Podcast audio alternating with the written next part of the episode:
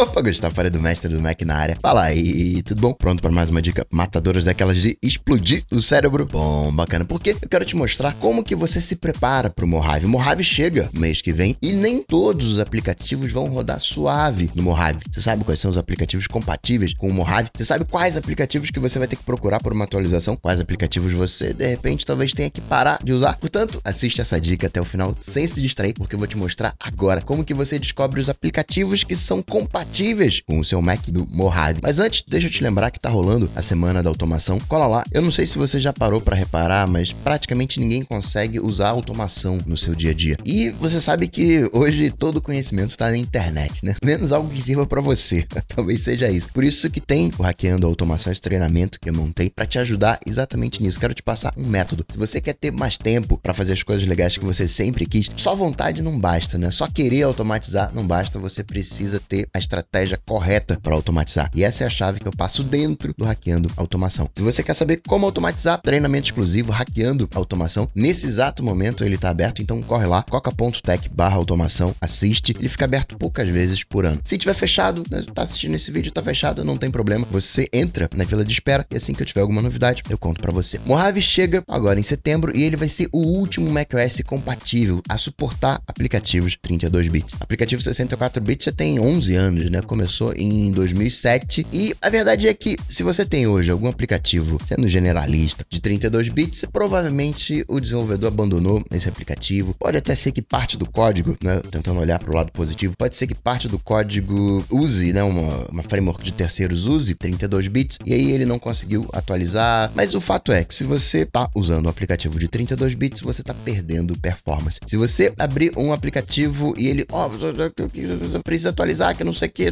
melhor, melhorar a compatibilidade, essa é a mensagem que você vai ver. A Apple ela não é muito clara, não é muito específica no que, que significa essa melhorar a compatibilidade. Tá, Coca, legal, mas como é que eu descubro os aplicativos que são 32 bits? Você vai fazer o seguinte: você pode, um, abrir o aplicativo Informações de Sistema, que é esse aqui, ou você pode ir menuzinho da maçã, só que você clica nele com Option, vai também cair aqui no Informações de Sistema. Ou então você vai no menu da maçã sobre esse Mac, tá aqui, aí tem o relatório de sistema. Você clica, vai abrir também informações de sistema. E em informações de sistema, você vai em software aqui, aplicativos. Deve demorar um pouquinho, depende do número de aplicativos que você tem. Deixa carregar, espera um pouquinho. Aí quando carregar, você vai fazer o seguinte: você vai vir aqui na abinha 64 bits. Ordena. Aí se tiver não, são os aplicativos 32 bits. Aqui você vai ver algumas coisas, por exemplo, no meu caso aqui, tem Adobe. Adobe parte é 32 bits, parte não. Basicamente instaladores, coisas antigas, a gente pode ignorar. O que me afeta aqui é o Google Talk, o plugin, para você fazer Hangout no Safari, provavelmente vão atualizar. Me afeta também o Kindle da Amazon, também acredito que vão atualizar. E esse blocker aqui é o último aqui, ó, já tá sim, então só daqui para cima. E o Type to Phone, o aplicativo, não. No meu caso aqui, só esses três. O Steam, eu já vi que também é 32 bits, então vai ter que dar uma, uma azeitadinha. O que, que você faz se achar aplicativos 32 bits? Primeira coisa, atualiza, dá aquela atualizada ali, provavelmente já tá atualizado, né? Procura ali, vê,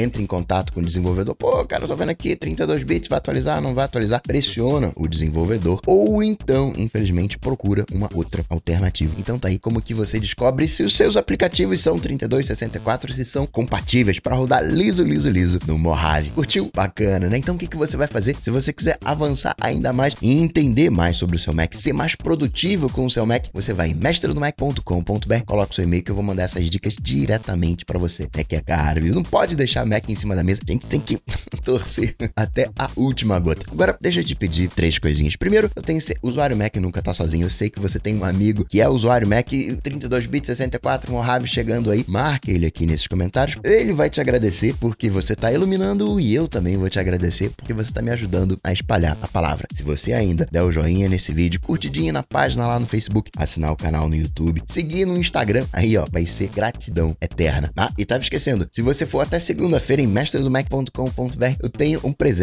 para você. Um livro que eu escrevi, um e-book, um PDF, com 10 dicas para você usar o seu Mac sem passar vergonha. Tá chegando agora, caiu. É só se você tá chegando agora. Tem usuário Mac com 9, 10 anos de Mac nas costas e ainda se embanana com essas dicas. Você não vai garotear, né? Baixa lá a sua cópia, garante logo a sua cópia. E por último, coloca aqui nos comentários o que, que você achou dessa dica. Se você tem muito aplicativo 32 bits, se seus aplicativos estão atualizados, qual aplicativo que você vai sentir falta se não for atualizado para 64 bits. Vamos fazer um movimento bacana de compartilhamento. Abraço Até a próxima dica. Tchau, tchau. Cocatec.